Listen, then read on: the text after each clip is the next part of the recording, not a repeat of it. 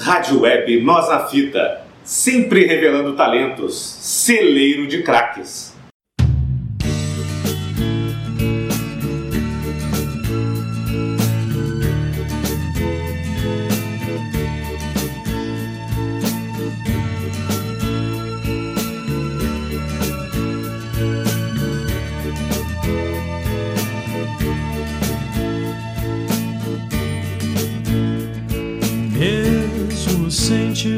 Olá, amigos da Web Rádio Nós na Fita, bem-vindos a mais um programa homenagem. E nesta semana, então, vamos falar sobre Renato Manfredini Jr., mais conhecido como Renato Russo. Ele nasceu no Rio de Janeiro no dia 27 de março de 1960, ou seja, 60 anos atrás. Renato Manfredini Júnior, então, era filho de Renato Manfredini, que era o economista, e de Maria do Carmo Manfredini, que era professora de inglês. Primos de segundo grau, neto paterno de Alberto e Castorina de Denebedito Manfredini, neto materno de José Mariano e Leontini Manfredini de Oliveira. Descendente de italianos provenientes da comuna de Sesto e Dunite, Cremona e nordestinos. Até os seis anos de idade, Renato então viveu no Rio de Janeiro junto com a sua família. Começou a estudar cedo no colégio Olavo Bilac, na Ilha do Governador, zona norte da cidade. Nessa época, teria escrito uma bela redação chamada Casa Velha, em Ruínas, que inclusive está disponível na íntegra. Em 1967, mudou-se com a sua família para Nova York, pois seu pai, funcionário do Banco do Brasil, fora transferido para a agência do banco em Nova York, mais especificamente no bairro Forest Hills, né, do distrito de Queens. Foi quando Renato foi introduzido à língua e à cultura norte-americana. Em 69, a família volta para o Brasil, indo Renato morar na casa de seu tio na Ilha do Governador, Rio de Janeiro. E em 73, a família trocou o Rio de Janeiro para Brasília, né, passando a morar na asa, na asa Sul. Em 75, aos 15 anos, Renato começou a atravessar uma das fases mais difíceis e curiosas de sua vida, quando fora é, diagnosticado como portador da epifisiólise, né, uma doença óssea. Ao saber do resultado, os médicos submeteram-no a uma cirurgia para implantação de três pinos de platina na bacia. Renato sofreu duramente a enfermidade, tendo que ficar seis meses na cama, quase sem movimentos, permanecendo ao todo cerca de um ano e meio em recuperação. Durante o período do tratamento, Renato teria se dedicado quase que integralmente a ouvir música, iniciando sua extensa coleção de discos dos mais variados estilos. Simultaneamente, a cura da epifisiólise passou no vestibular para jornalismo no Centro de Ensino Universitário de Brasília, né, o CEUB, após fracassar no vestibular da UNB, né, Universidade de Brasília.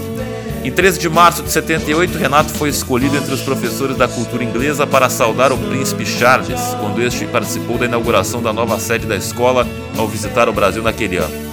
Renato tinha apenas 17 anos, mas seu inglês impecável lhe favoreceu no momento da escolha. Aos 18 anos, então, Renato revelou à sua mãe ser bissexual.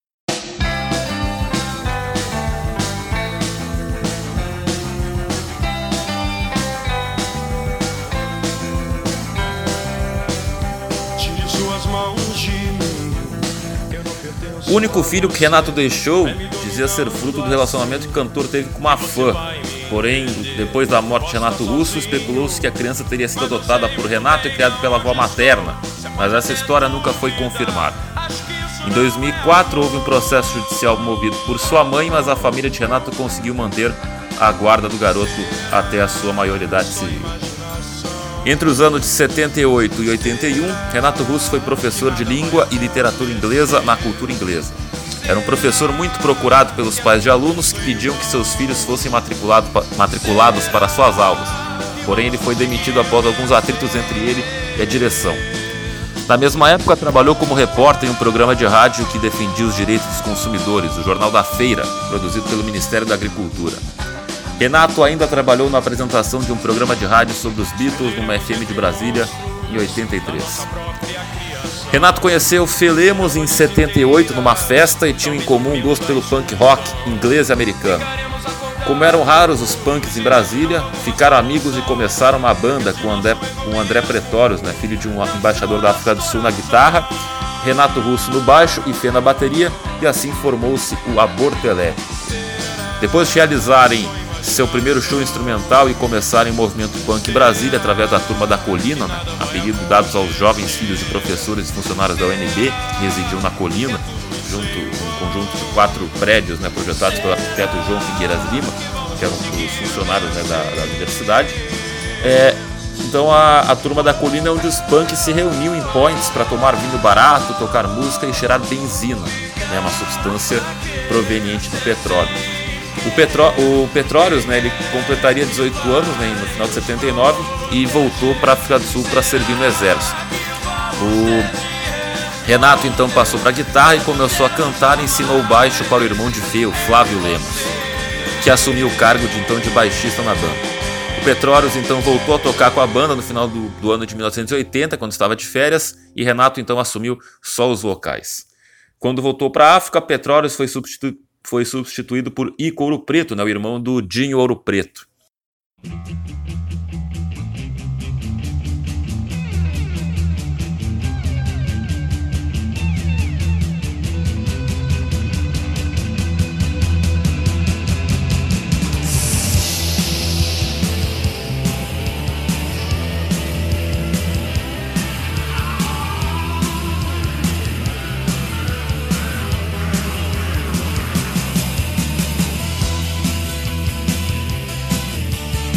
A partir dessa fase, em 81, a banda melhorou, começando a fazer shows mais profissionais. Além disso, músicas como Tédio, né, com um T bem grande para você, Que País é Esse?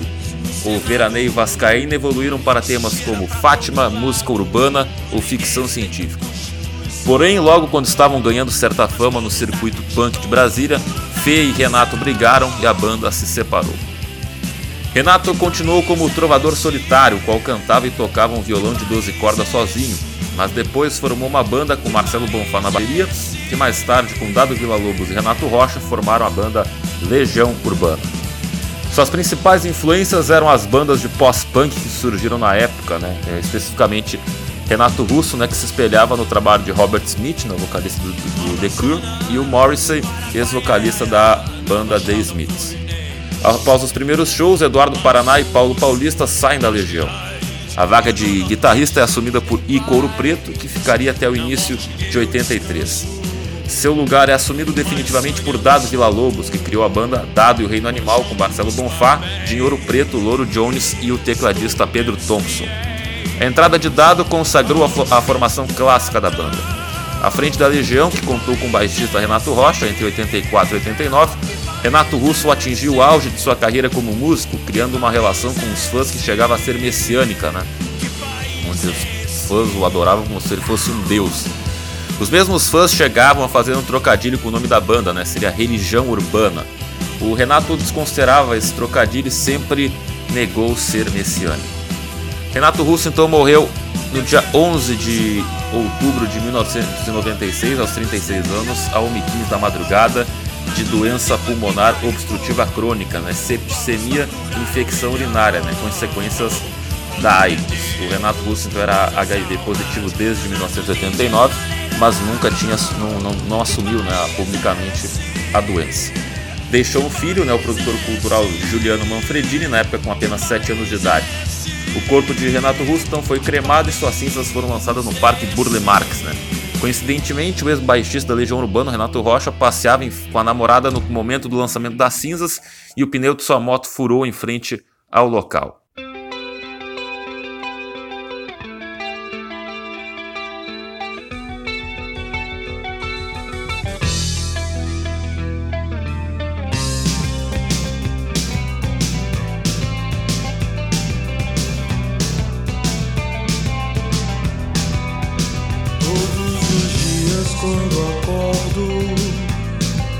11 dias depois da morte do Renato Russo, né, Dado Vila Lobos e Marcelo Bonfá, ao lado do empresário Rafael Borges, anunciaram o fim das atividades do grupo.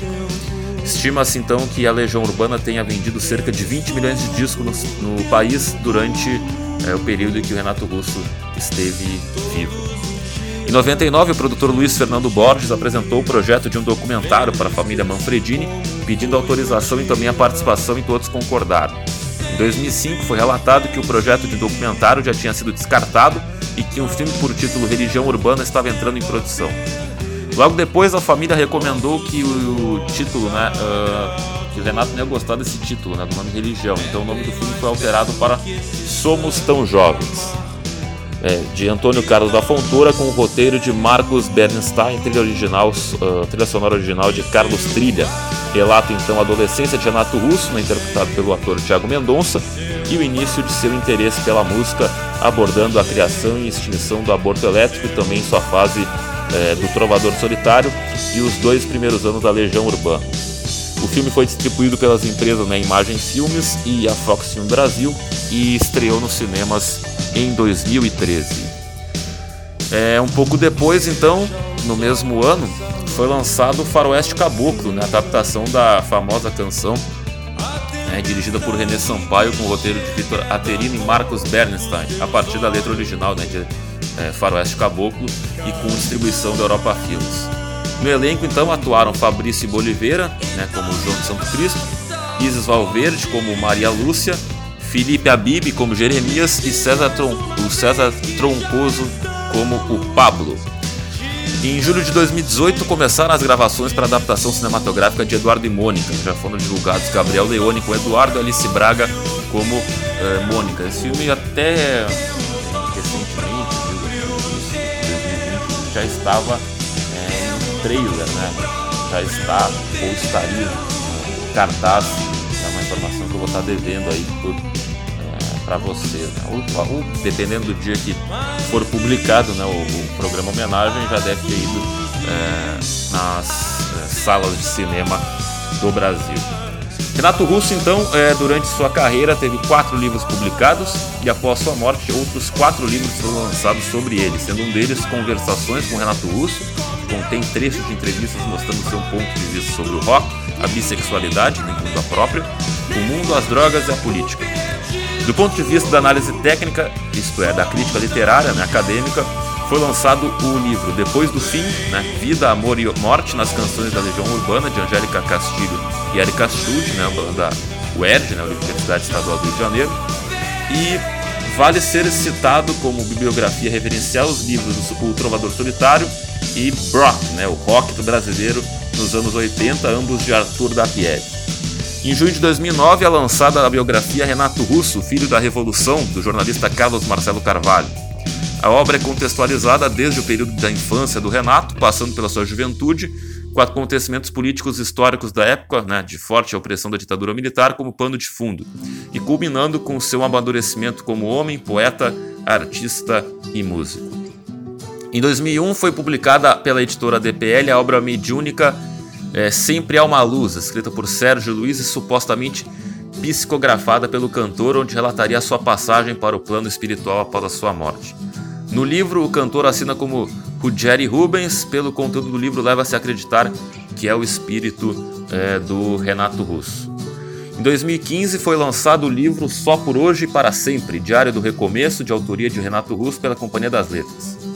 É, entre abril e maio de 93, Renato Russo passou 29 dias internado numa clínica de reabilitação para dependentes químicos no Rio de Janeiro.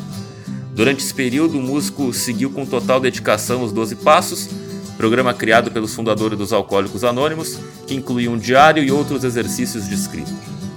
Recentemente, em 2016, foi lançado um romance chamado The 42 uh, Sand Band, né? romance de uma banda imaginária também de autoria do Renato Russo, novamente pela Companhia das Letras. A obra, escrita originalmente em inglês, narra a trajetória de uma banda fictícia que convivia com grandes músicos internacionais e uma Londres setentista. Há algumas semelhança, semelhanças né, entre passagens da banda imaginária e a real, né, que conquistou o Brasil.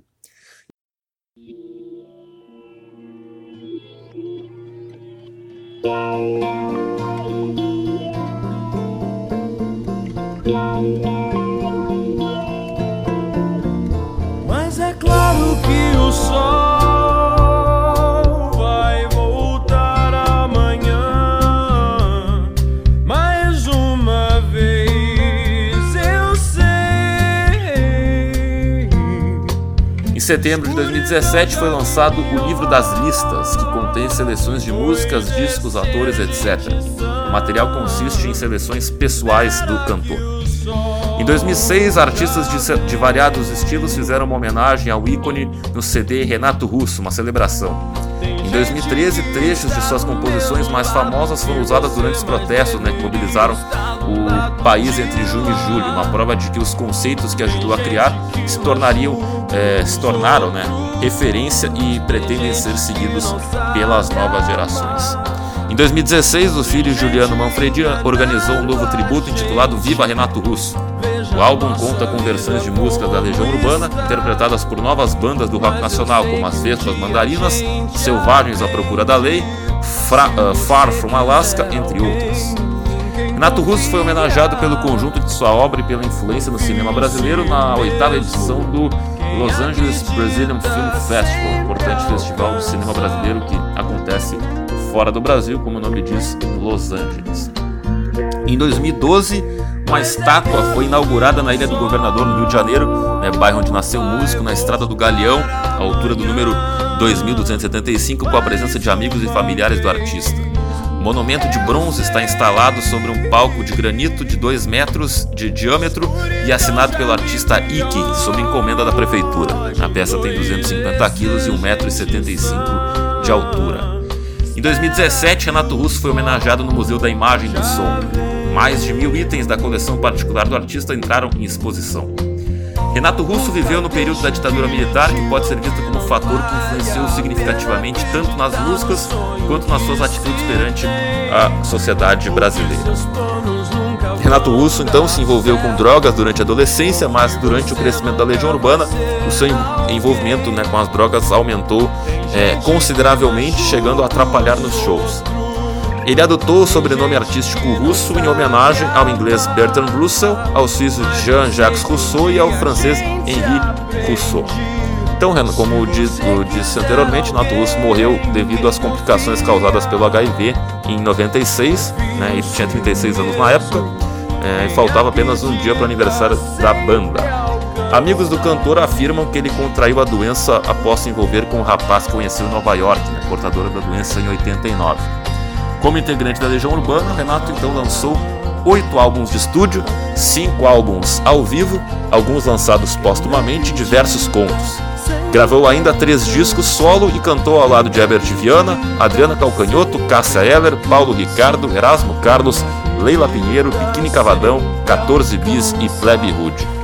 Em 2008, a revista Rolling Stone promoveu a lista dos 100 maiores artistas da música brasileira, a posição na qual o Renato Russo ocupou em 25º, lugar número 25. Esse então foi o programa homenagem sobre Renato Russo. Você pode escutar este e outros programas no nosso Castbox, no nosso Spotify, no nosso facebook.com.br Nós na Fita, nosso Instagram, arroba Web Rádio Nós na Fita e nosso site no www.webradionosnafita.minharadio. Até o próximo programa homenagem. Fui! Web Rádio já existia. Só faltava uma com a sua cara e o seu jeito. Web Rádio Nós na Fita celeiro de craques.